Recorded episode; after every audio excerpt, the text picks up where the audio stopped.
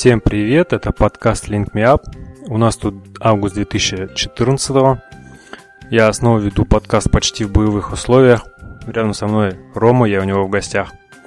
Так что если будет говорить что-то не то, я могу пинать тут под столом. И сегодняшний наш выпуск мы посвятим сети LTE, ее особенностям, отличиям от э, сети 3G и 2G. Поговорим, как обычно, о новостях. И вообще сегодня знаменательный день. У меня в гостях великий и ужасный Эукариот. Под, можно сказать, в, в, в досягаемости на расстоянии вытянутой руки. И это очень приятно. Я кормил его сегодня гуляшом. Вот. Ему понравилось? Тебе понравилось, Марат? Да. Да. А теперь новости.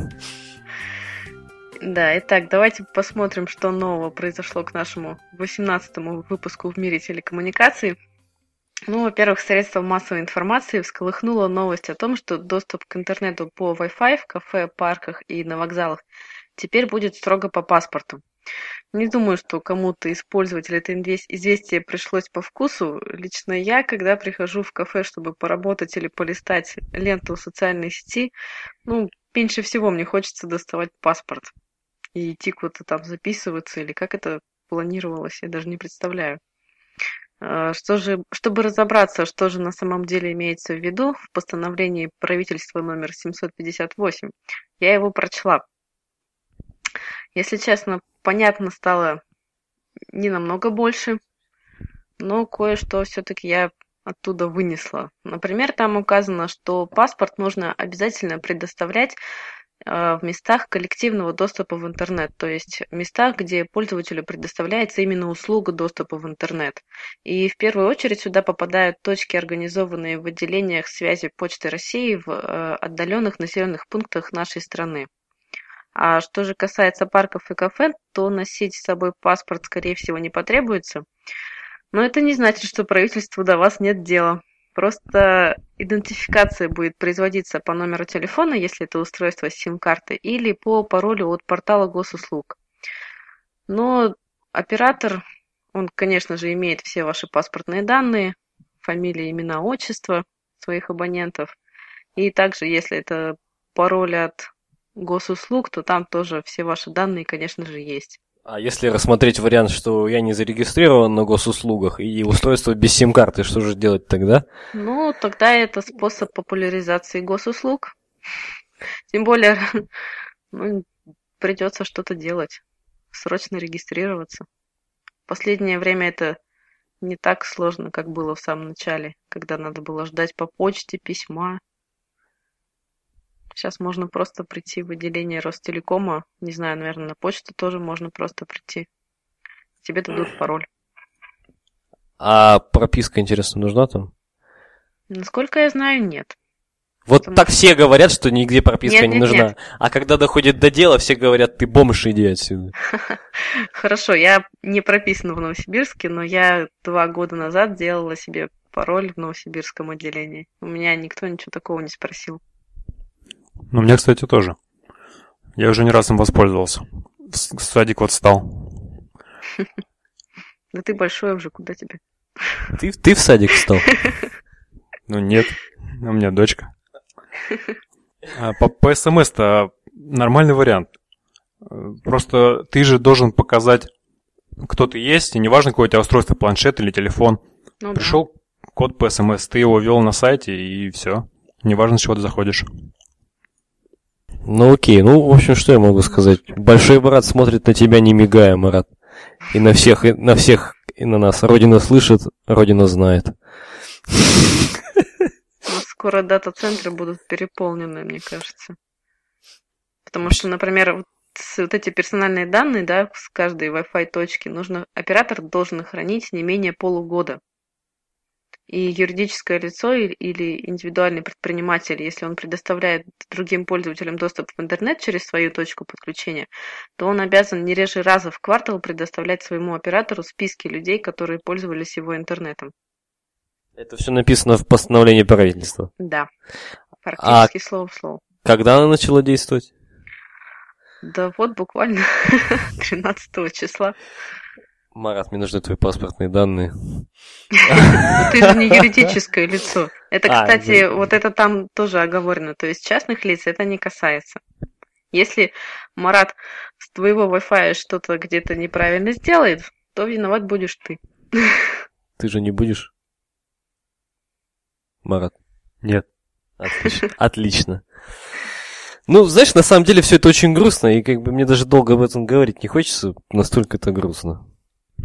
А если это совместить еще с двумя другими новостями про закон о блогерах и персональных данных, то вырисовывается картина. Зловещий. Кстати, между прочим, наш подкаст тоже подпадает под... э, И наш сайт подпадает под закон о блогерах, и мы не- необходимо, нам нужно зарегистрироваться как СМИ. У нас Как- только слушателей Какой нет. из нас? Там же 3000, по-моему, должно быть. Ну а сколько у нас посещений на сайте? Ну, у страницы с подкастом около 900 просмотров. У всего слушателей у каждого подкаста от полутора до двух тысяч. А у сайта Link Me Up? Хороший вопрос. Ладно, давайте дальше. Ну, я думаю, если они это обнаружат, они к нам придут. И опечатают наши сервера. Который, кстати, где там? На Наге находится где-то? Ну, флаком в руки, как говорится. Ладно, идем дальше. В то время, как на нас опускается железный занавес, ученые Мэрилендского университета в колледж-парке придумали, как превратить воздух в оптоволокно. Конечно, речь идет не о магии, но результат действительно очень напоминает принцип оптоволокна с его законами полного отражения из-за разных коэффициентов преломления сред внутреннего и внешнего слоя. Э, ну, не будем ходить вокруг да около, речь идет о лазере. На малых расстояниях лазер отличная штука, но если нужно увеличить расстояние, то приходится увеличивать мощность. В результате лазер влияет на атмосферу так, что она для него становится рассеивающей линзой, что приводит к напрасному растрачиванию мощности. Чтобы избежать этого, Говард Милчберг и его студенты создали воздушный волновод с помощью еще нескольких лазеров. Вспомогательные лазеры располагаются вокруг главного и дают фемтосекундную вспышку перед включением основного лазера. Эти импульсы создают слабые звуковые волны, которые сходятся и создают канал высокого давления в центре с пониженным давлением по краям волновода. Ну, в итоге лазер, отражаясь от областей с низким давлением, уже не рассеивается так сильно. В лабораторных условиях на небольшом расстоянии этот волновод позволил увеличить качество сигнала на 50%. Ученые утверждают, что это вселяет большие надежды на значительное улучшение и в реальных условиях. Кстати, интересно, повлияет ли это изобретение на работу специалистов НАСА, которые, помните, осенью прошлого года устанавливали рекорд по скорости передачи данных Земли на лунный орбитальный аппарат. Они при помощи лазера это делали? В Да, смысле? Ну, там скорость была 622 мегабита в секунду. ну, STM-4 неплохо. Ну, кстати, вот сама идея-то, она вот до тупости простая. Ну, как бы эффект... все гениальное просто. Закон полного внутреннего отражения, который используется в оптоволокне, он точно так же может быть и для любой другой среды применен. И скоро можно будет делать э, эти звезды смерти и пластеры. Там Из было этой же- кстати. Статьи есть ссылка на другую статью на Хабре, где про лазерные пушки рассказывали. Да-да, Пыщ, как они пыщ, там пыщ, пиу-пиу. точечно уничтожают. На самом деле это крутая тема, потому что ну, в, там, в зоне, ну, как сказать, зона прямой видимости, она достаточно часто вот используется для связи там, ну, между двумя зданиями там, и так далее. То есть, конечно, с точки зрения магистральных сетей это значение не имеет большого, но вот именно, а, а с точки зрения передачи информации там на орбиту или, ну, короче говоря, связь со спутниками по, по, по, по прямой видимости, это вообще очень классно. Молодцы. Да. Главное, чтобы облака не мешали. Для этого будем их, их в Москве на День города разгонять. Я сегодня узнал, что в Москве на День города разгоняют облака, прикинь. При этом на, во время автосалона Макс не разгоняли. И в итоге праздник был испорчен. В прошлом году, по-моему. Вот выпускники Сибгути, пожалуйста, объясните мне на пальце, как это работает. Вот как обычно, то есть летит этот луч лазера, разогревает среду вокруг себя, да, меняется угол отражения. Не совсем так. А, ну, представь себе, что у тебя маленький вот лазер, и вокруг него лазеры. Когда лазеры дают вспышку, фемтосекундную, вот эту, окружающие лазеры, они э, нагревают по направлению луча, вокруг луча нагревают, нагревают воздух. Из-за этого меняется его плотность. Из-за плотности меняется коэффициент преломления. Он у воздуха равен единице. Ну и условно у нагретого воздуха он равен там 1,2. Ну так вот, и получается, что возникает так называемая граница сред. То есть вокруг... Я так поняла, Марат спрашивал про обычный лазер, когда у него нет вот этих вот вспомогательных. Ну нет, я имел в виду как раз, что происходит, что меняется, когда делаем вот эту вспышку. А. Ну вот, рассказываю дальше. И луч, когда он попадает... Что такое вообще преломление? Это когда э, луч света попадает на границу двух сред. Ну, это может быть там вода и воздух.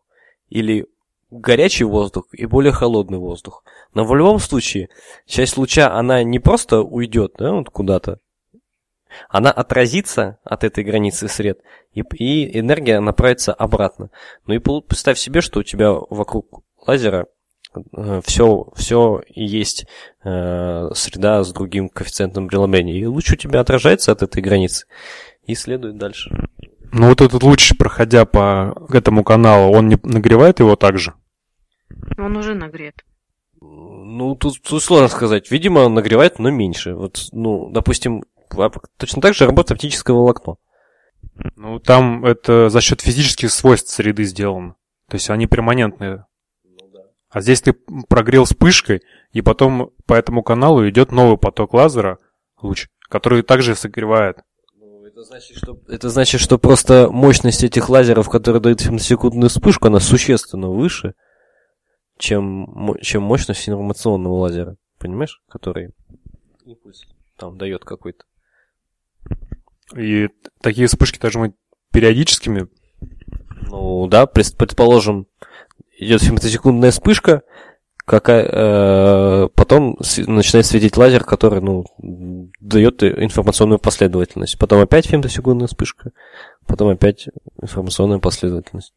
Понятно. Да, братан, обращайся. Наташа? Да. Так, ну если мы закончили про лазеры, тогда давайте перейдем к ЦИСКО. 27, 28 июля они переработали экзамены для сертификации CCNP Routing and Switching, ну и немного подробнее об изменениях. А, тема Route. Добавили теорию по таким протоколам, как TCP, UDP и другое. Так и не убрали Frame Relay, который пропал в CCNA и CCIE. Также перенесли часть тем из troubleshooting а в Route, например, SNMP, NetFlow, NTP, ну, другие. А, добавили SNMP v3, еще больше IPv6, в том числе BGP IPv6 адрес Family и NAT 6.4. Добавили VRF Lite, добавили DM, VPN и EVN и добавили EGRP Named Configuration. А, тема Switch. Добавили VTP v3, добавили Switch Virtualization, DHCP для IPv6 и FHAP для IPv6. Ну и траблшутинг теперь соответствует новым темам Road и Switch. Данные экзамены можно сдать, начиная уже с 29 июля, то есть вперед. И последний день сдачи старых экзаменов 29 января 2015 года. Так что, Рома, рано тебе выкидывать твои книги. До января еще можешь сдавать CNP. А он уже собирался? Так э, я даже уже купил все три книжки, а тут прикинь, какая подстава. Ну, поторопись. А, а ты, кстати, Наташа, учишь что-нибудь? Я... Нет. Я и так все знаю. А, извини.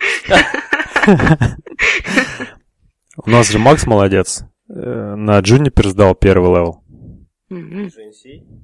Ну, там как-то по-другому маленько называется. Ну, суть да.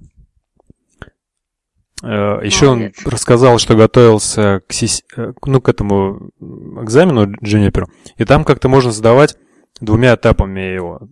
И вот он решил первый этап сдать, очень много готовился, начал сдавать и говорит, что очень сложно, сложнее, чем даже при подготовке было. И когда он сдал, оказалось, что он сдал на профессионал уровень, а не, а не с шейд. Ну, Ничего себе. вообще, среди нас всех, получается, он самый сертифицированный специалист, да? Человек, который, в принципе, почти не занимается сетями на работе. Самый сертифицированный, да. Макс, мы передаем привет твоему другу на свадьбе.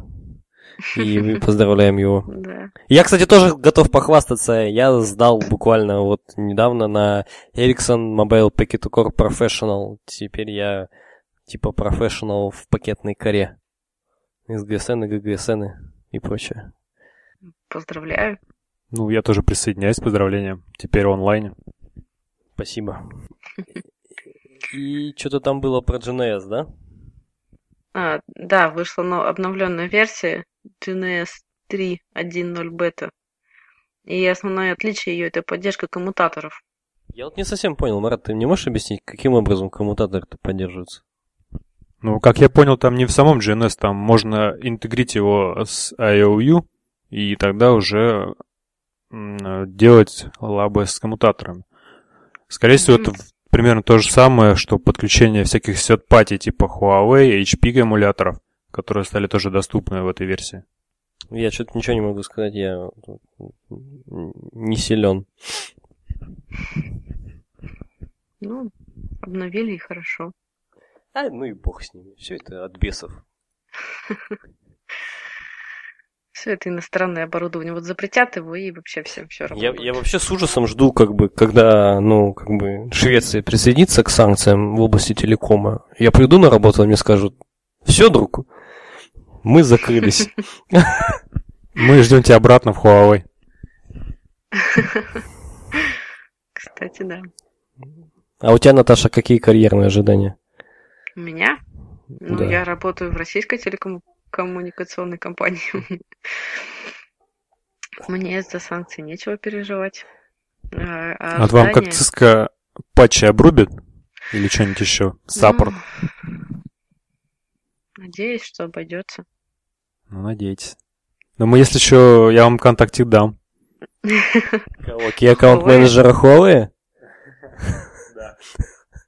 У нас вообще-то vendor free, знаешь, подкаст, Марат? Хоть ты и главный, но...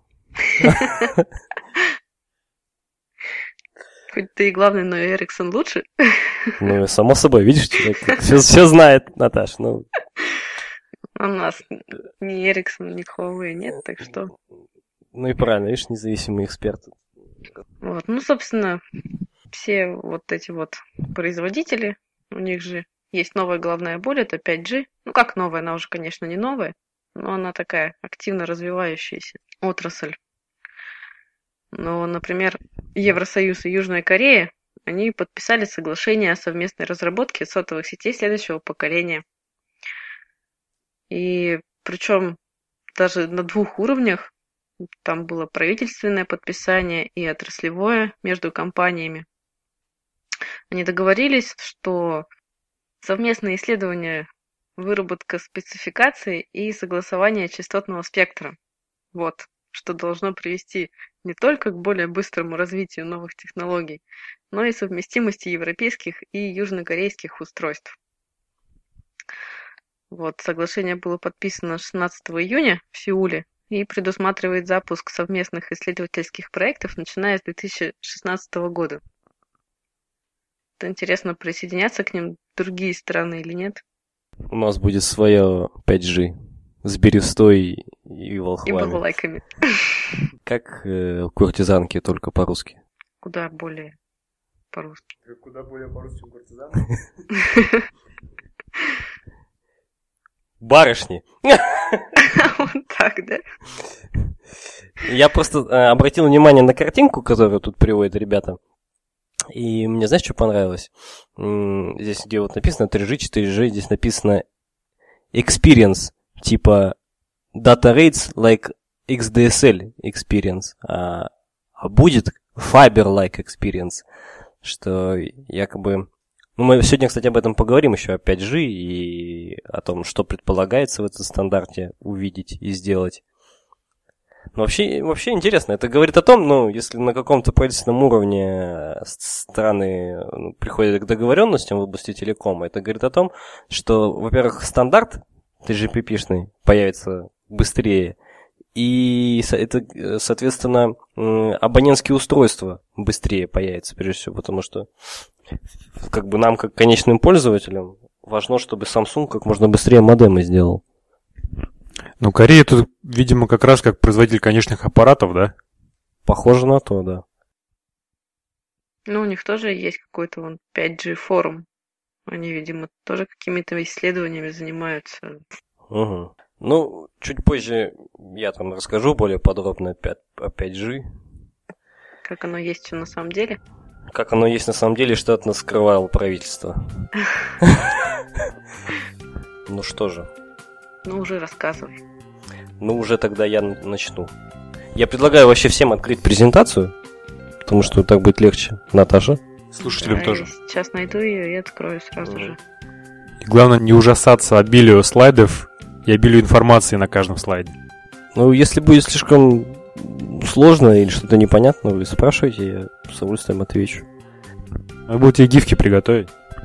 Гифки типа Этого не будет видно в подкасте. А жаль. Кстати, я уже понял, что нам нужно записываться на видео и транслировать прямо в инет стримингом. Это было бы классно.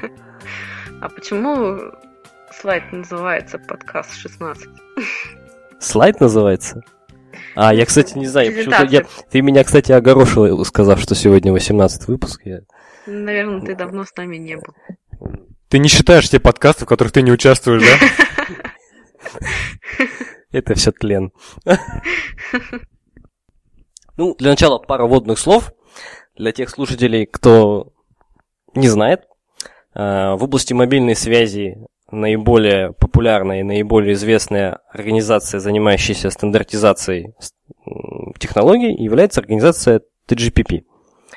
А, Расшифровывается она как э, Third Generation Partnership что-то там. Блин, я забыл, потом еще расскажу. Ну, э, суть этой организации в том, что она разрабатывает стандарты мобильной связи уже последние... Сколько лет-то? Э, Уже последние... пят- 99-го? Да, с 99 года. Последние 15 лет, а может быть даже и дальше. Она называется Third Generation Partnership Project. Организация TGPP.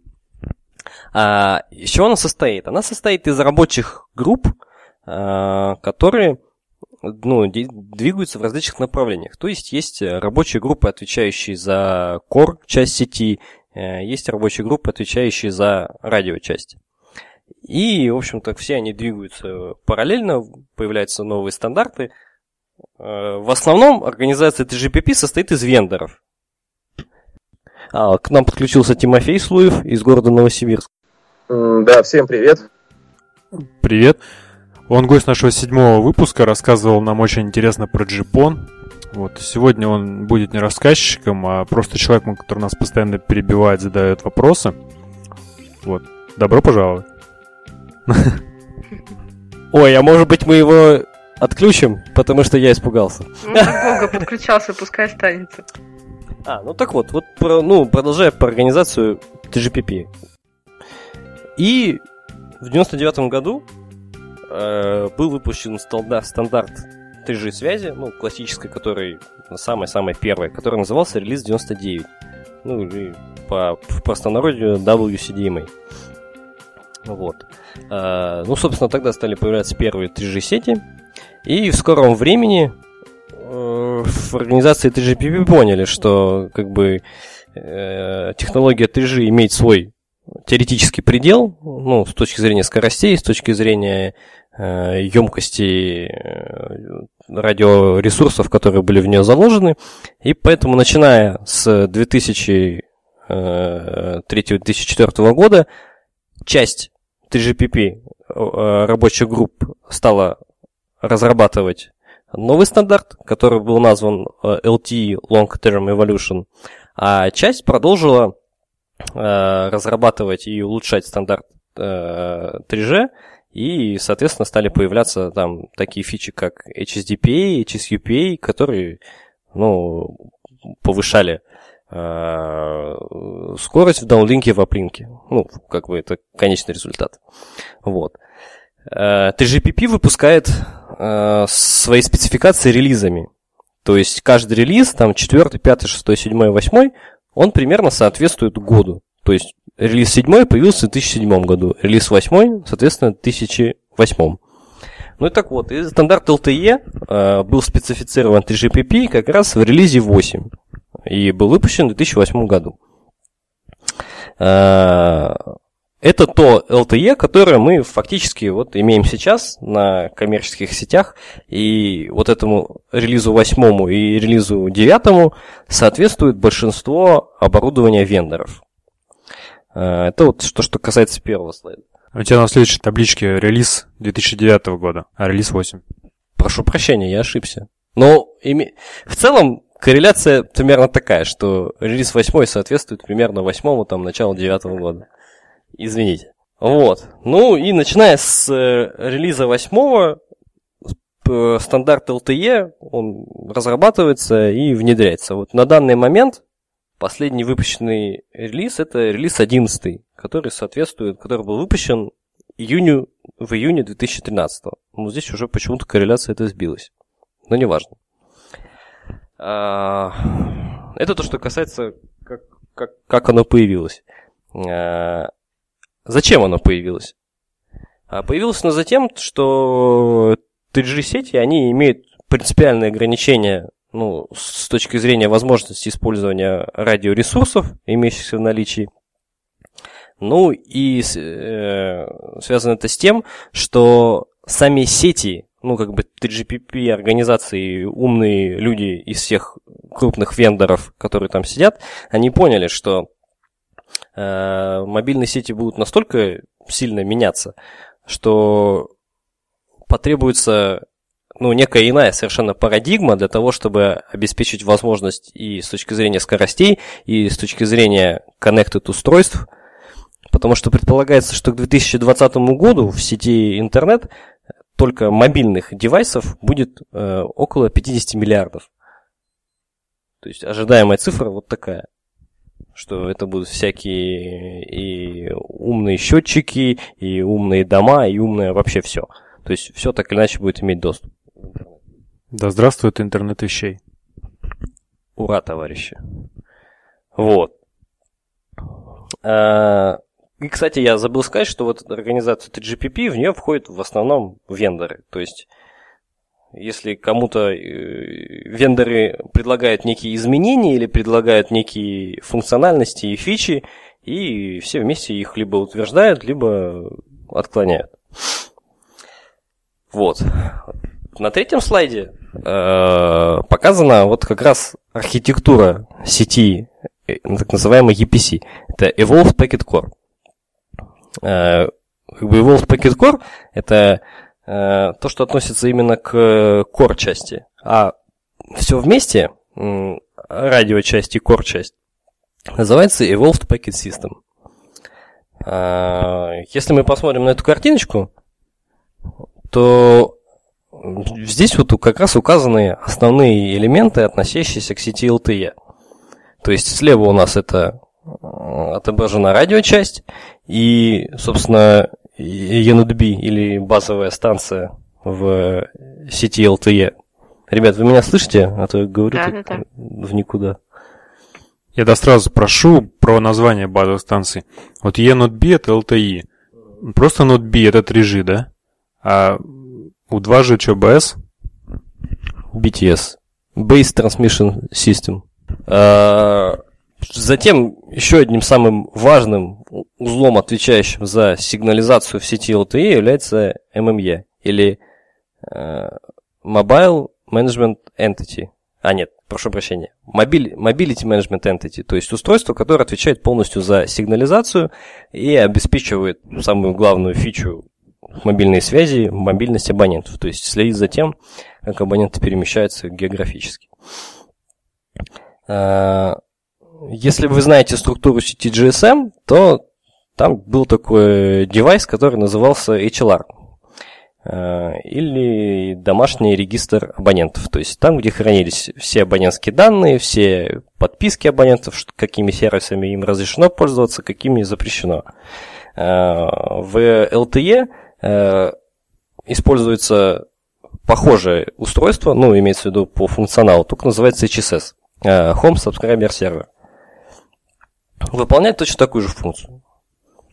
Э, далее важным устройством в сети LTE является, ну, здесь они назван SAI Gateway, ну, или э, по-другому их еще называют, это Serving Gateway и PDN Gateway. Это уже устройства, которые отвечают за абонентский трафик, ну, за user plane. То есть, если MME отвечает за control plane, то Serving Gateway и PDN Gateway отвечают за ну, за, э, за, да, за user plane трафик.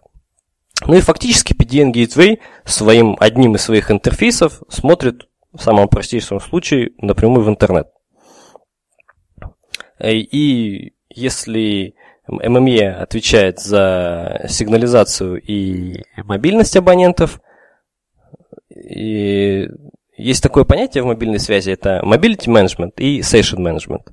То есть mobility management, он отвечает за э, перемещение географическое абонентов, за э, их пейджинг, то есть ну, пейджинг это... Что такое пейджинг, Марат? Не знаю. Пейджинг это вот тебе когда звонят, ну, предположим, ты телефон положил и часом не пользовался все устройства, у оператора, они не знают, где ты находишься в данный момент. И там MSC или SGSN, если это пакет, приходящий к тебе, ему нужно как-то тебя найти. Для этого он в, во все, ну, условно говоря, RNC, BSC или eNodeB отправляет сигнал. Где Марат? Где Марат? Где Марат? В конечном счете, Марат, трубка твоя, ну, получает некий сигнал, ну, сигнал пейджинга, и на него отвечает. Вот это очень просто, что такое пейджинг. То есть нахождение абонента. Тут касательно mobility management а. А session management, которые, функции которой являются Serving Gateway и PDN Gateway, это за выделение абоненту IP-адреса, за, так сказать, ограничение скорости или полосы пропускания, за чаржинг э, абонента, ну, то есть какие-то параметры, э, ну, к чарджингу применяется именно на этих узлах. И, собственно, биллинг в сетях LTE осуществляется с узла именно PDN Gateway. А вот по этой схеме все пути сходятся на этом SAI Gateway и 2G, и 3G LTE. То есть это метод интеграции LTE в сеть? Или для 2G и 3G точно так же было? На месте вот этого Gateway в сетях 2G и 3G находится устройство GGSN. Но фактически э, и, ну, как бы сеть, сеть 2G, 3G обслуживает SGSN, да, как ты видишь на картинке.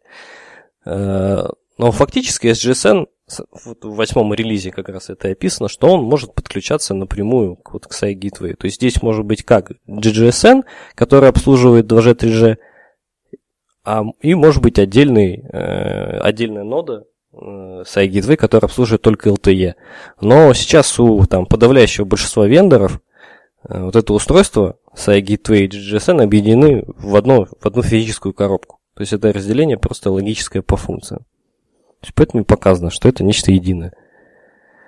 Вот. Ну и очень важным еще устройством в сети LTE и Wolf Packet Core является устройство PCRF. Вот он наверху здесь нарисован. Это устройство, которое Э, ну, прошифровывается policy control and, uh, and rule functions.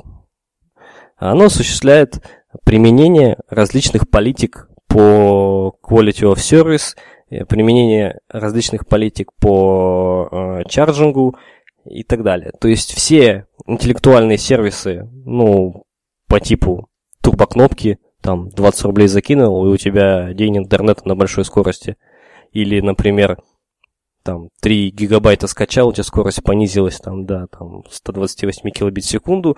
Все, все эти сервисы, они возможны только благодаря существованию, во-первых, ну, узла PCRF и узла DPI. Но DPI здесь не показан, однако у большинства вендоров DPI или Deep Packet Inspection, он внедрен в PDN Gateway. То есть, опять же, это физически одно и то же устройство. Вот. Ну и также в э, релизе 8 LTE было предусмотрено подключение различных не различных, как сказать, э, не описанных в 3GPP. Ну, это прежде всего Wi-Fi. То есть э, точно так же Wi-Fi точки доступа или Wi-Fi контроллеры могут подключаться к PDN Gateway и интернет выходить через него. Вот. Вопросы? А я прослушала, что такое ААА, вот это вот. Ну, это, это радиус-сервер а. обычно. Ну, он на самом деле такую важную роль здесь у нас не играет. Но тоже может быть использовано. А, и еще забыл добавить, это, конечно, подсистема AMS. А она в сети LTE используется как один из вариантов предоставления голосовых услуг. Но об этом я чуть позже расскажу.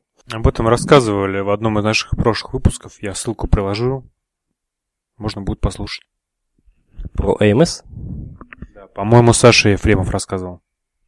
Точно. А, вот теперь чуть-чуть поподробнее, что же такого хорошего получилось в LTE и почему же ну, стали достижимы те скорости, которые достижимы в LTE. Вообще, в принципе, сеть LTE э, в, в теории скорость может достигать 326 мегабит в секунду в даунлинке и 172 мегабитов в аплинке.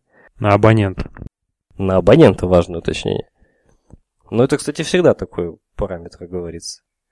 Плюс э, LTE-сети, ну именно радиосети, могут строиться в различных диапазонах частот. То есть начиная от 700 МГц до почти 3 ГГц, что тоже является очень важным параметром. И, ну и, соответственно, поскольку работает в разных частотах, э, радиус покрытия базовой станции LTE тоже различается, и он составляет от 5 до 30 километров. Э, ну и так, к слову, что первая сеть LTE была запущена 14 декабря 2009 года в городе Стокгольм у оператора Телеосонера. И этой компанией был, которая запустила эту сеть, был Ericsson. Ура! Кто бы сомневался. Ну так, половина TGPP написана Эриксоном, потому что... Толсто, Рома, толсто. А? Толсто? Извините.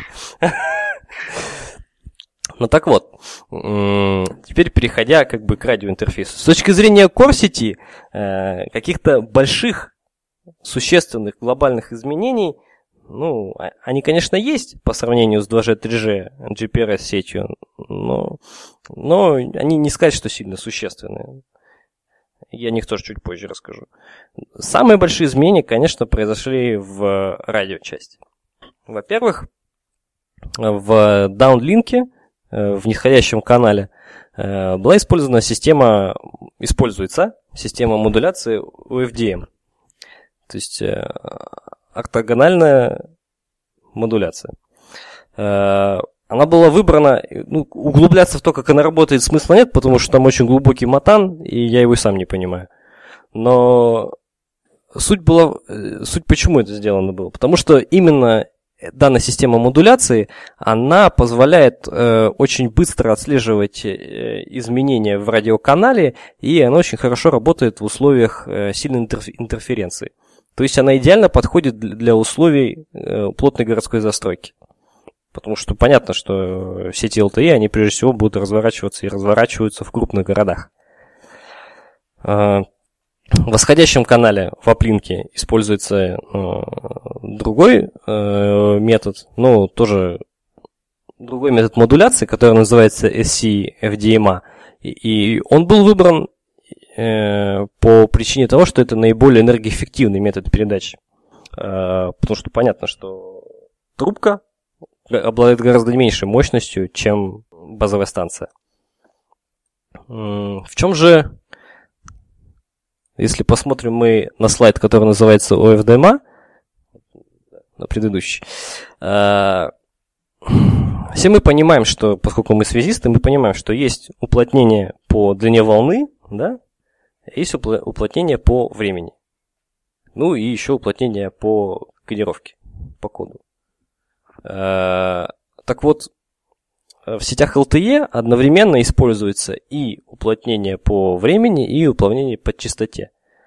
Э, фактически минимальным элементом, ну или, так сказать, канальным элементом в сети LTE э, является полоса частоты 180 кГц, и временной интервал длительностью 1 миллисекунда. Вот он на слайде и показан, что вот это один маленький квадратик на слайде, это и есть один канальный элемент.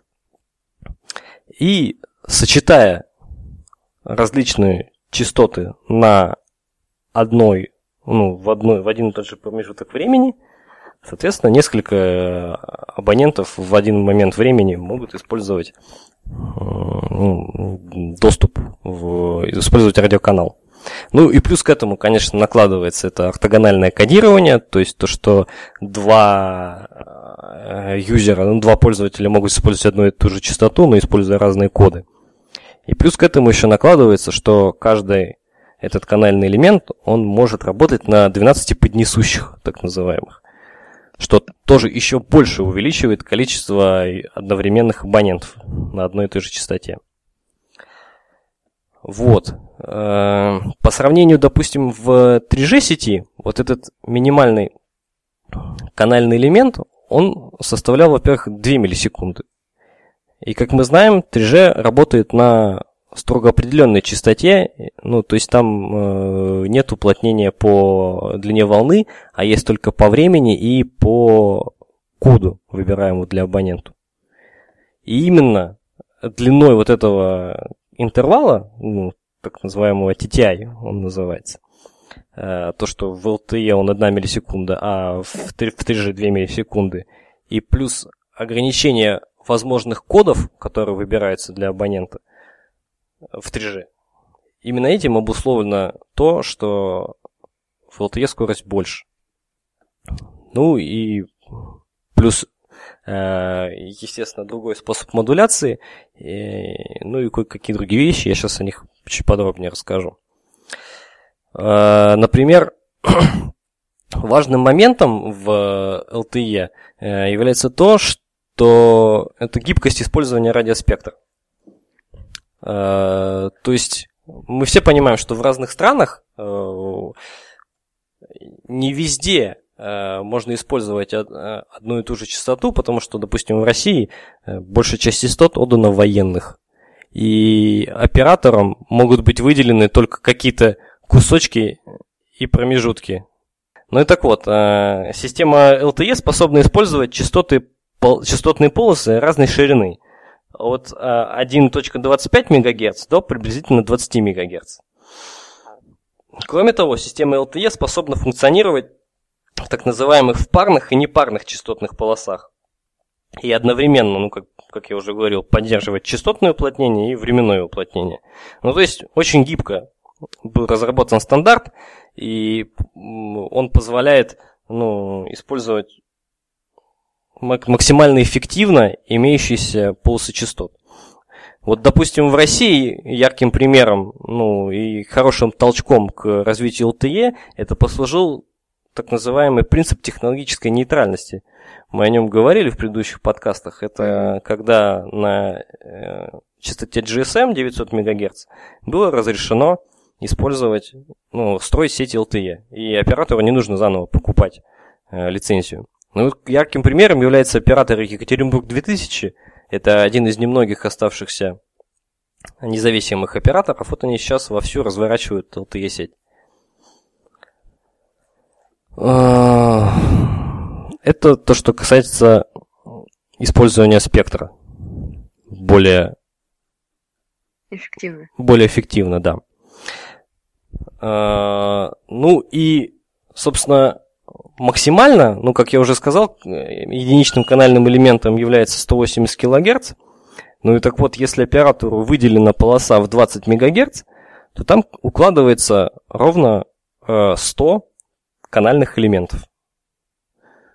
Ну, то есть под, под эффективную полосу отдано а, а, 1800, не, не 1800, 18 тысяч килогерц.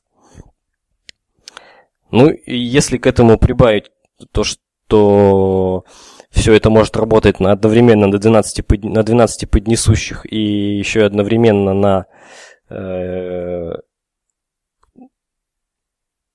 одновременно еще используется плодение по времени, то э, как сказать, эффективность данной системы, она возрастает существенно по сравнению с э, сетями 3G. Uh, плюс к этому еще нужно добавить вот широко известная майма, то есть, uh, или по-русски это многоантенная передача информации. То есть это когда информация передается там, ну, не от одной, не от одного прием, не от одного передатчика к одному приемнику, а несколько. То есть одновременно идет параллельно 4 потока информации с передающей стороны на 4 принимающих приемника на другой стороне. Понятно, что в таком случае как бы скорость возрастает, конечно, не, ну, не в 4 раза, но в 3, условно. Вот. И эта поддержка Майма, она полностью реализована в, в, в сетях LTE. А, ну, что еще тут можно сказать? Вопрос можно? Да, конечно. Вот э, Маймо 4 пере... приемника, 4 передатчика это в телефоне или в каком-то LTE устройстве есть 4 передатчика? Да, да, да. Э, В модеме скорее. ну, хорошо, модем. э, а это. Обои не горят? Нет, э, ну я не видел. Я мак- максимум, который я тестировал, это как раз Майма 4 на 4. Но этот модем, он ничем внешне не отличается от там, обычного 3G модема. Не, ну, внешне-то, может, он не отличается, но это ж в 4 раза больше излучения. Э, Да. А можешь же распределяться там с д- пары антенн в одну сторону идет, пара антенн в другую сторону? Ну, я имею в виду, то есть не все четыре антенны одновременно одного абонента. Ну, например, две антенны одновременно обслуживают одного абонента с двумя антеннами, а две антенны другого. Это более скорее логическое разделение, чем физическое, понимаешь, Марат? То есть, предположим, что ну, у некого абонентского устройства есть возможность иметь работать на четырех поднесущих одновременно. То есть там занимать четыре вот этих полосы по 180 килогерц. Но это не значит, что у него там четыре антенны в реальности физических. Но на самом деле поддержка вот этого майма, она достаточно редко встречается. Ну, то есть пока просто ну, не выпускают. А расшифровывается как? Мульти-инпут, мульти-аутпут. Очевидно.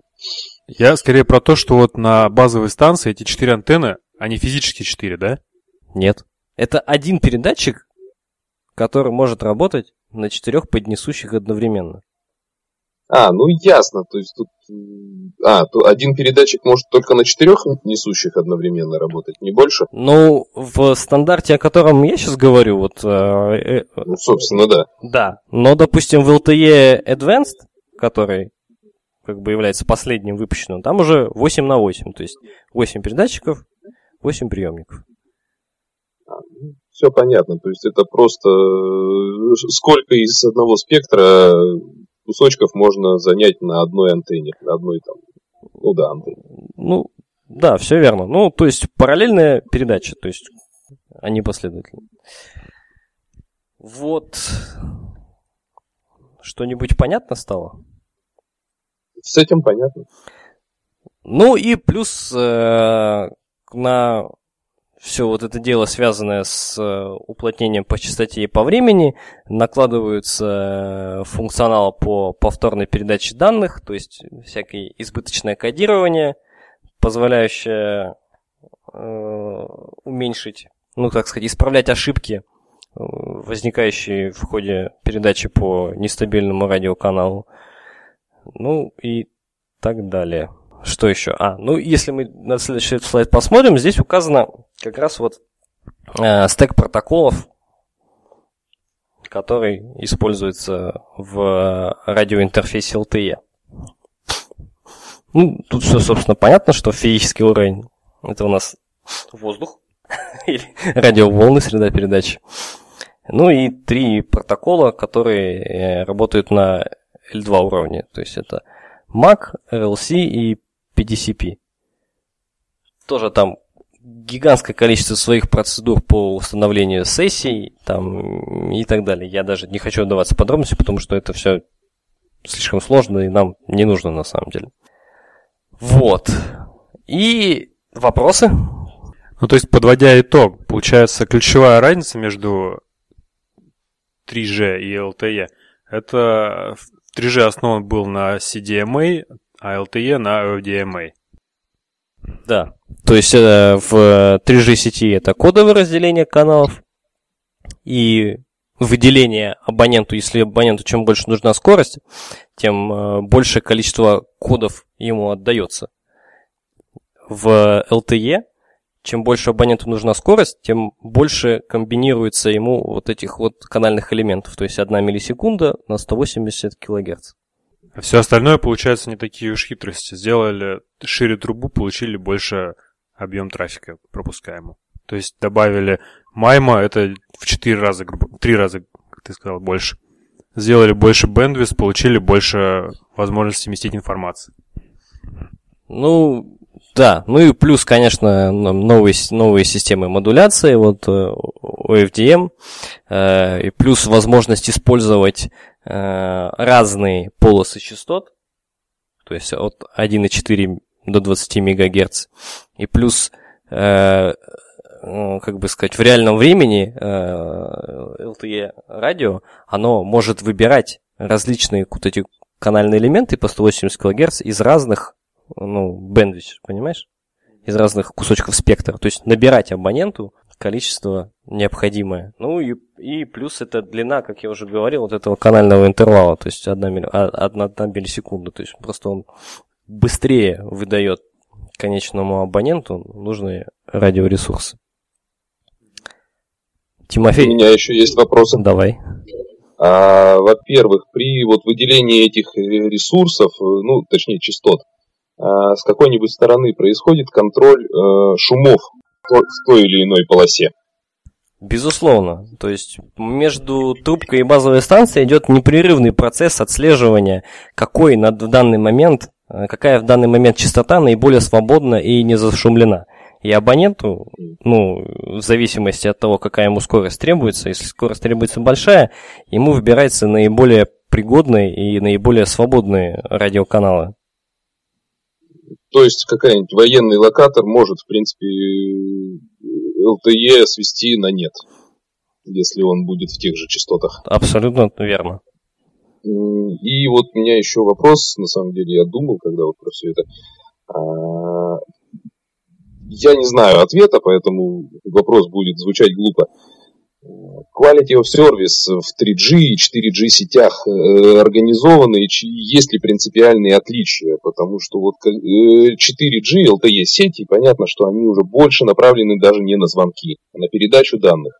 Но как бы, приложения критичные к задержкам и к потерям, они все равно останутся. То есть э, как это реализовано и есть ли принципиальные отличия вот, в реализации Quality of Service? И, ну, то есть понятно, что это на каком-то из L2 уровней, наверное, сделано. Но на самом деле это, это сделано и на L2 уровне, и на L3. То есть э, есть даже такое понятие, как бы end-to-end COS, когда COS выстраивается, ну, так сказать, одинаково по всему стеку протоколов.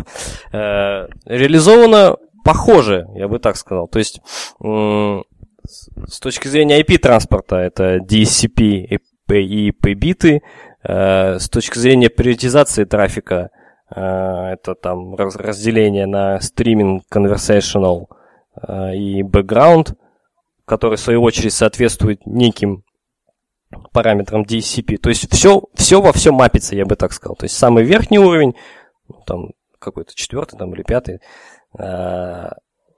у него есть свои параметры коса, которые там называются ARP, э, Allocation Retention Priority, там э, QCI, э, Quality of Service, класс индикатор.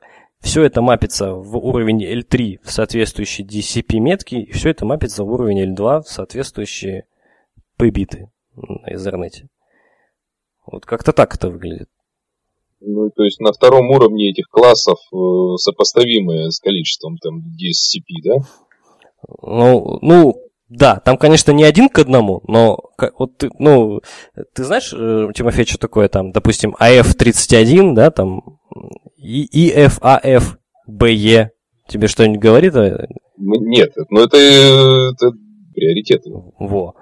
И определенный набор этих приоритетов соответствует ну, мапятся в определенные так называемые QCI. QCI это, это, вот это quality... Нет, это, это, это, это на уровнем выше. Ну, как, как сейчас, подожди, я попробую сформулировать. То есть... Нет, понятно, что я-то аналогию провожу с Ethernet, собственно, когда есть три бита в, в теге на втором уровне, и всего 8 приоритетов может быть на втором уровне в Ethernet. И эти 63 бита, которые, ой, 63 приоритета, которые могут быть в DSCP. Да. Ну и плюс к этому нужно добавить исключительно э, мобильные параметры, так называемые ARP, то есть можно ли дропнуть этот пакет или нельзя, то есть он говорит. И можно ли этого абонента ну, как бы подвинуть с точки зрения времени ну, то есть, как бы, критичный у него сервис ко времени или не критичный. Вот если все это вместе просуммировать, то вот это и получится вот кос. Да, то на то и выйдет. Да. Да, все. А в 3G сетях это ну, было примерно так же. Потому что э, не помню кто и не помню когда, но какой-то такой человек, который ну, очень умно рассказывал, он говорил, что вот в LTE сетях quality of service просто беспрецедентный и никогда еще в эфире вот такого ранжирования по приоритетам сервиса не было. Понимаешь, как бы на, есть... на уровне аппликации, да, ну, на уровне неких приложений, мы можем сколько угодно понапридумывать там параметров, классов, но рано или поздно они все равно смапятся в те самые 8 битов, э, точнее в 3 бита Ethernet. Потому что все же все равно по IP. Так или иначе. Mm-hmm. Да, на каком-то ну, верхнем ну, уровне да. у нас может быть много там, ну, так сказать, категорий. Но они... Нет, мне на самом деле интересно вот в радио части это, то есть э, реализовано настолько так детально. Да, так реализовано. А, ну, вот. А в 3G это было как-то не так. Ну, тут мне да. сложно судить, потому что я больше корщик, чем радист. М- mm. Могу солгать. Понял. Спасибо. Пожалуйста. И большая картиночка, которая называется EPC интерфейсы. Собственно, здесь как раз показаны все те устройства, о которых я говорил ранее, ну, то есть MME, Serving Gateway, PDN Gateway и э, все остальное сетевое окружение. Собственно, в сети LTE основными протоколами является это протокол GTP, GPRS Tunneling Protocol, в который инкапсулируются IP-пакеты и который является основным протоколом в Core сети. Это, ну, как бы он как используется и в GPRS сети, так и в LTE. Затем это протокол диаметр, который пришел на смену радиусу, и он используется для связи с PCRF, для связи с HSS, то есть авторизация, accounting. И что еще? Аутентификация, авторизация, accounting. А вот. Именно для этого используется диаметр.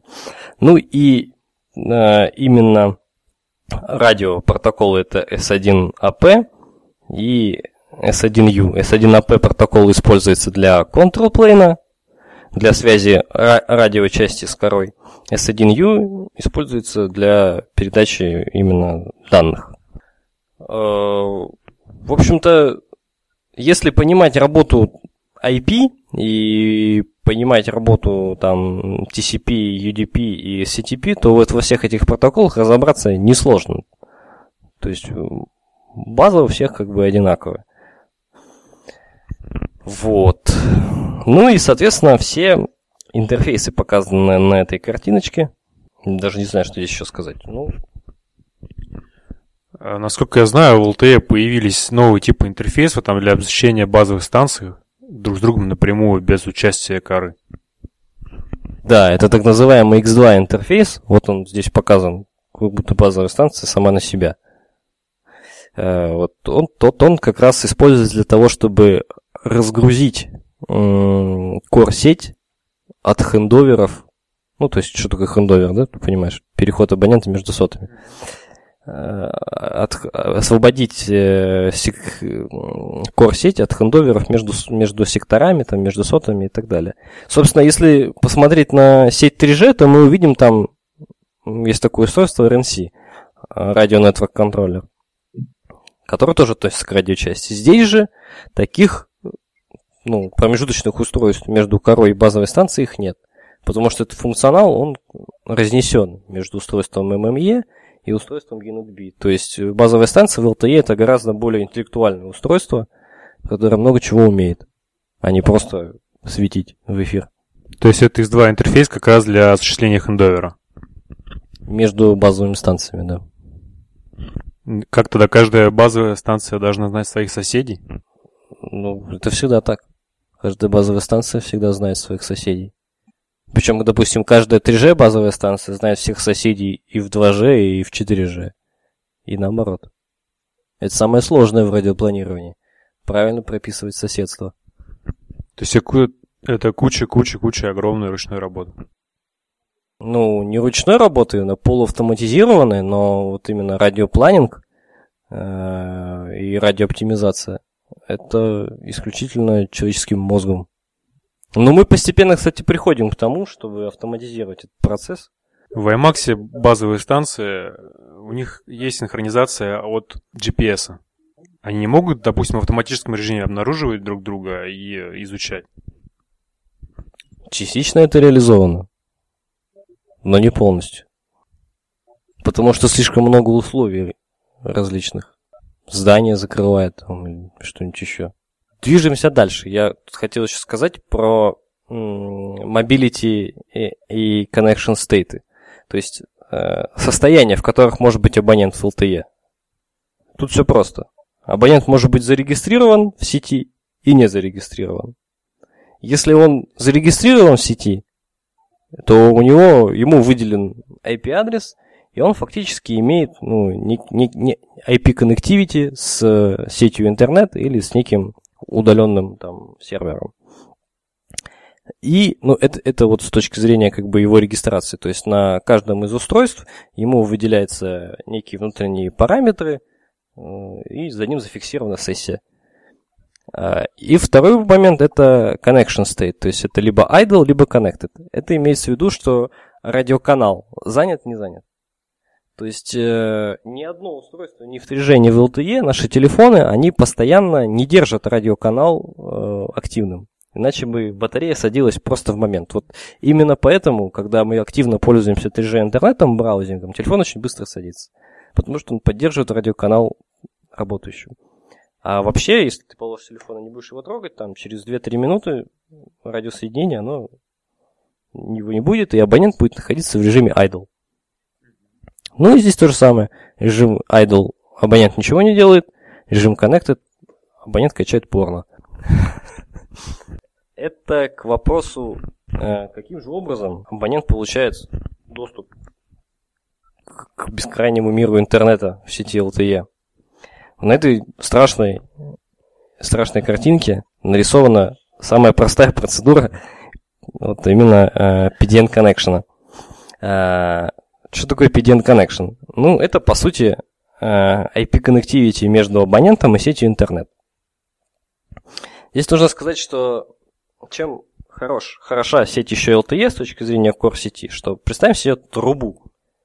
Это и есть PDN Connection. Эта труба идет от нас в интернет. А внутри этой трубы может быть более тонкие трубочки, которые называются барьер. Или, как по-русски слово bearer? Несущая, точно. Э, внутри этого канала PDN Connection большой трубы может быть несколько bearer ов с различным quality of service. То есть у нас может быть один bearer для, с quality of service, чтобы смотреть YouTube или там общаться по скайпу. Там будет, соответственно, один QoS.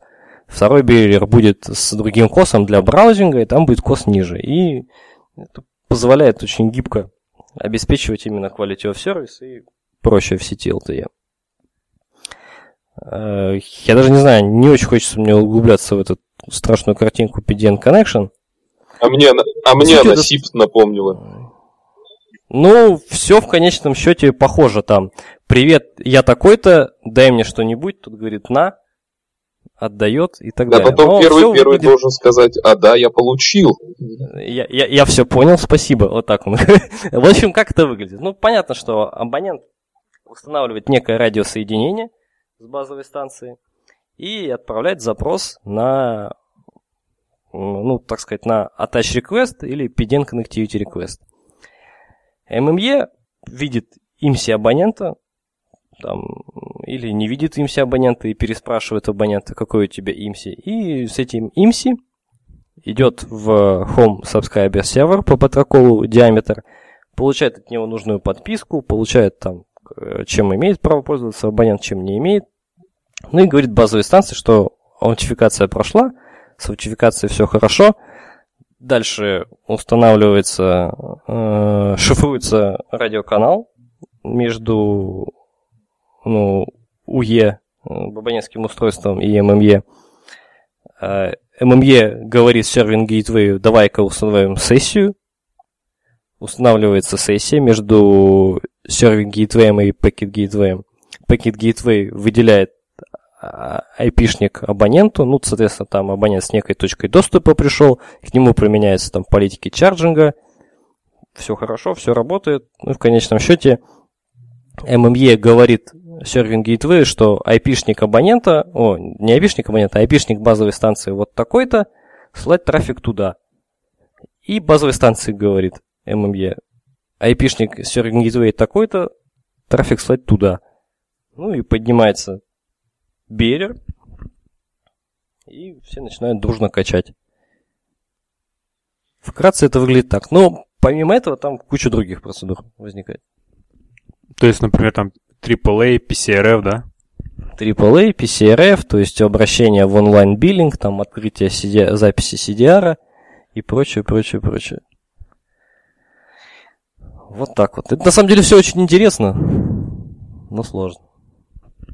А это просто есть такое понятие в 3G, как PDP-контекст. Это примерно то же самое?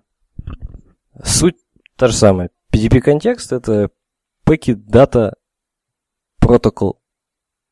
Ну, то есть это фактически тоже установленная некая IP-connectivity с Вообще, вот и PDP контекст, и PDN connection, вот если бы, если вы м, хоть раз на модеме, ну вот вы к, по 3G подключились к интернету, вот если через модем, дать IP-конфиг в винде, вот что там увидите, вы увидите, что дефолт гейтвеем являетесь вы сами. То есть фактически между абонентом и пакет гейтвеем, вот этим вот PDN гейтвеем или GGSN, устанавливается так называемый GTP туннель. То есть все вот эти промежуточные устройства, они невидимы для абонента. Абонент видит, что у него вот, ну, GTP чем-то похож на IPsec на самом деле. Э, что у него простроился туннель куда-то там вдаль. И этот туннель терминируется здесь. То есть а, абонент видит только вот, вот этот IP-шник.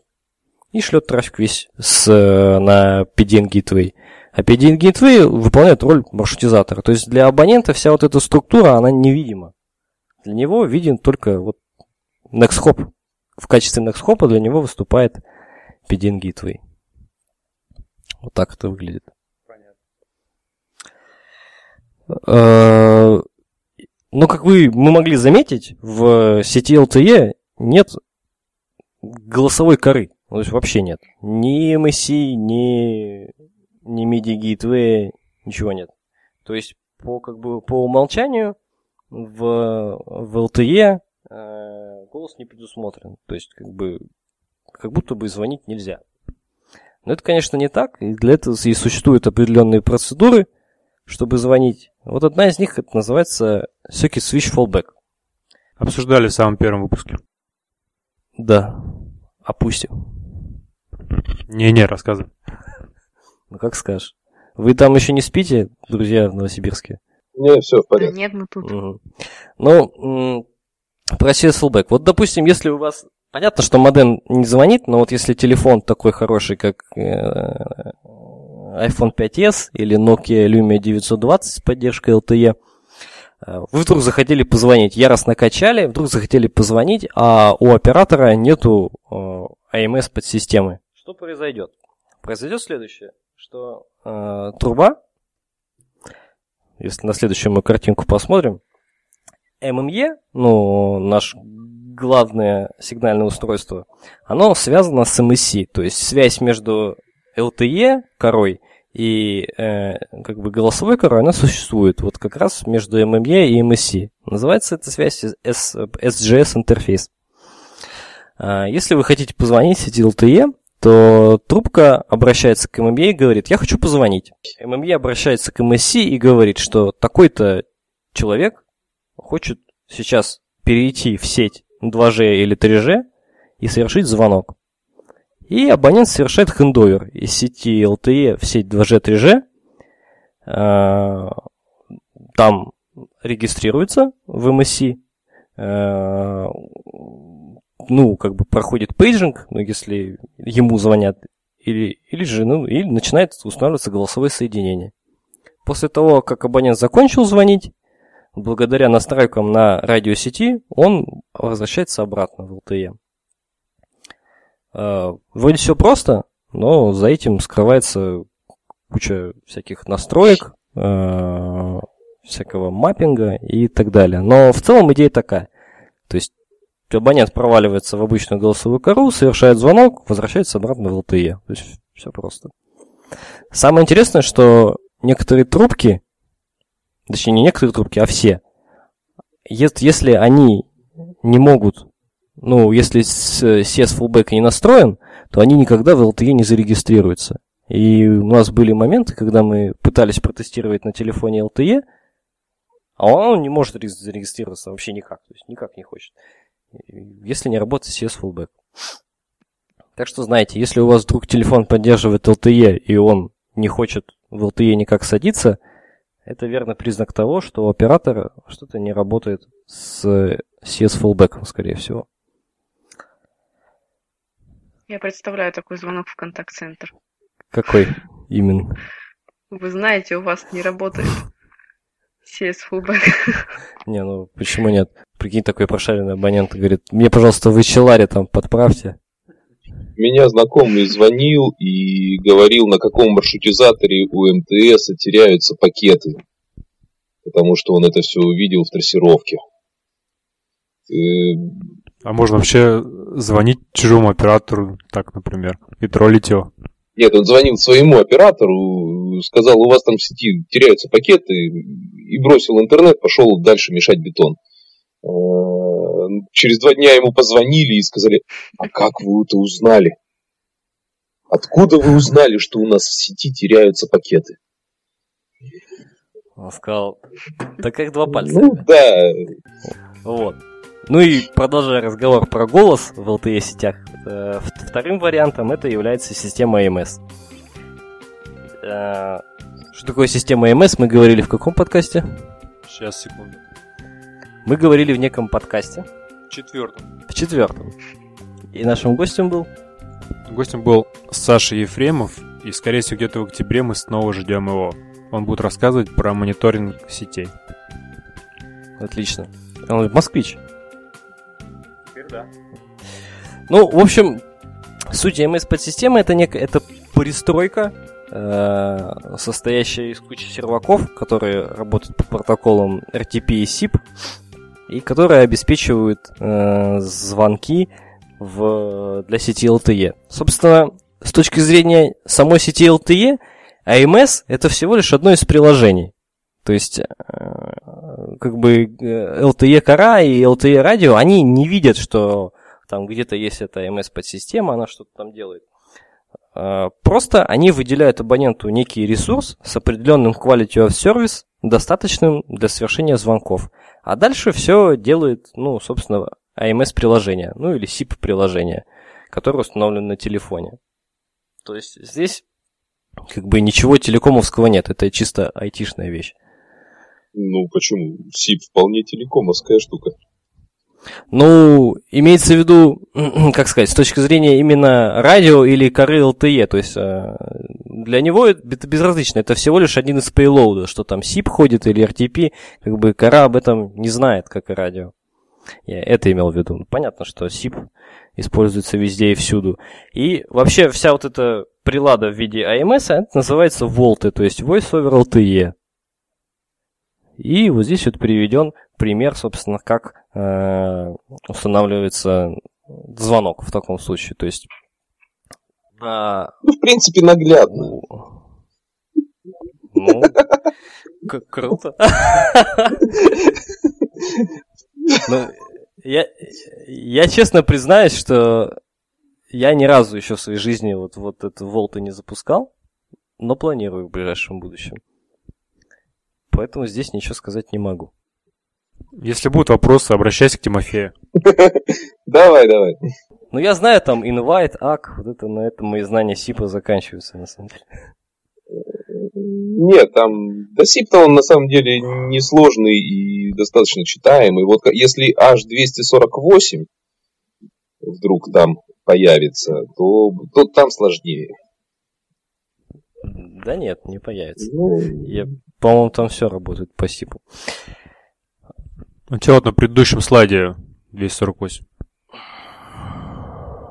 Насколько мне известно, вот э, те коммерческие MS-системы, которые есть, они все работают по сипу.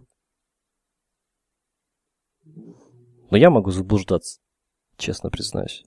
Не-не-не, а есть какие-то устройства в составе AMS, которые H248 переделывают в... А, по-моему, тот же SoftX, это SoftSwitch, который может и по SIP, и по H248 работать. Mm. И то есть SoftX, он где-то вот, ну, SoftSwitch, он, он где-то вот в составе AMS присутствовать должен. Я его не вижу здесь. Но как бы он вот там он может быть предполагается. Да.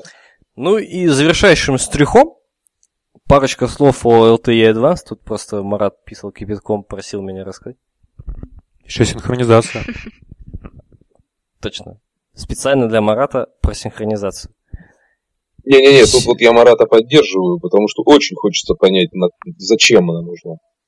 А, синхронизация самих, смотрите, как бы все э, узлы core сети, там PDN Gateway, Serving Gateway или MME, они все синхронизируются от NTP сервера.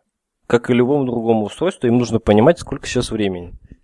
Я думаю, как минимум тут надо делать скидку на вендора, потому что не все синхронизируют, для синхронизации используют NTP. Ну, я имею в виду не времени, а вот часов своих внутренних фаз. А при чем здесь фазы? Как в 3G, не знаю. Ну, ладно, если мы будем говорить про core-сеть, то устройства, которые занимаются обработкой пакетных данных, они не нуждаются в синхронизации по фазе. Ну, это понятно. Точно так же, как и базовые станции в сети LTE не нуждаются в синхронизации по фазе. Они нуждаются только в синхронизации по времени, что и обеспечивает NTP протокол или GPS. А уже синхронизация между базовой станцией и абонентом, это уже другой вопрос. Она нужна достаточно жесткая. Она нужна для того, э, чтобы синхронизировать э, кадры и слоты вот этих символов. То есть, ну, ты же понимаешь, что для уплотнения по времени нужно точно знать, когда же одна миллисекунда закончится этот один кадрик. Вот там уже здесь синхронизация очень сильно важна, и поэтому э, UNIT-B, ну, базовая станция в LTE, должна иметь синхронизацию по времени с чем-то очень точным. Ну, а с чем-то, каким-то внешним источником PSCARE? Обычно это NTP-сервер или GPS источник. Этого достаточно. Ну, а NTP это реально достаточно. Просто я где-то читал, что у LTE очень высокие требования к синхронизации, там вплоть до 1588 V2. На практике работает и без этого. Снят вопрос. По-мо- Ну, реально, По-моему, то есть- сейчас у Марата э, ти- запроса 4.5 э, закрылось. Не, ну это правда так. То есть, э, я знаешь, как делал? Мы GPS-антенну вот так, вот так пропихивали, короче, в окно и от базовой станции. Она там как-то так болталась, короче, криво. И работала.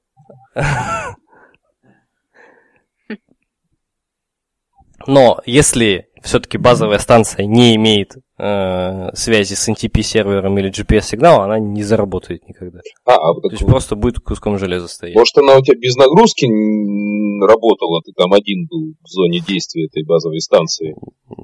Не, не. Я, я, конечно, не про коммерческую говорю, но все равно. Ладно, ну, то есть NTP достаточно, и другой синхронизации не надо. Необходимо и достаточно. А нафига тогда существуют там всякие вот ACR, 1588, там топ? Или тебе все эти слова не знакомы? Я не знаю, что ты говоришь. Ну, существует для чего-то другого. Я специально для тебя уточню. Хочешь? Да. Разберусь. Давай про LTE. Ну и как я уже говорил, в июне 2013 года вышел последний ну, коммерческий стандарт LTE на данный момент, который называется LTE Advanced. Суть его в том, что там, помимо всего прочего, э, увеличена скорость даунлинка до 3 гигабит в секунду, а плинка до 1,5 гигабит в секунду. Это На абонента. на абоненты. Прошу, прошу не путать. За счет чего это достигается? Во-первых, ну как я уже говорил, это поддержка MIMO 8 на 8. Ну, то есть больше антенн, больше параллельных источников передачи приема, выше скорость. Во-вторых, это так называемый carrier aggregation. То есть агрегация э, различных поднесущих и несущих из различных частот спектра. То есть возможность еще более гибко предоставлять абоненту вот эти канальные элементы по 180 кГц из совершенно различных и не связанных между собой полос частот, которые доступны оператору. Э, Третье – это так называемый Relay Nodes, которые я забыл, что делают. Сейчас скажу. А, Relay Nodes – это использование так называемых э, ну, как сказать, выносных базовых станций, которые фактически являются фентосотами, насколько я понял. Э, То есть они позволяют ну, абоненту просто получить более хороший сигнал и являются и связываются с а, как бы с э, мамой базовой станции тоже по радиоинтерфейсу. Ну, Повторитель. повторители, да. Точно. Relay Nodes. Вот именно за счет этих всех наворотов и достигается увеличение скорости еще больше. Ну и, собственно говоря, как бы сами стандартизаторы TGPP, они считают, что э, непос- ну, вот сетью четвертого поколения является именно вот, вот этот стандарт LTE Advanced. Вот такие дела. И как мы вот говорили, Мегафон в пределах Садового кольца Москвы запустил сеть LTE Advanced. Только не совсем понятно, какие же устройства поддерживают такие скорости. Это уже не важно, главное запустили.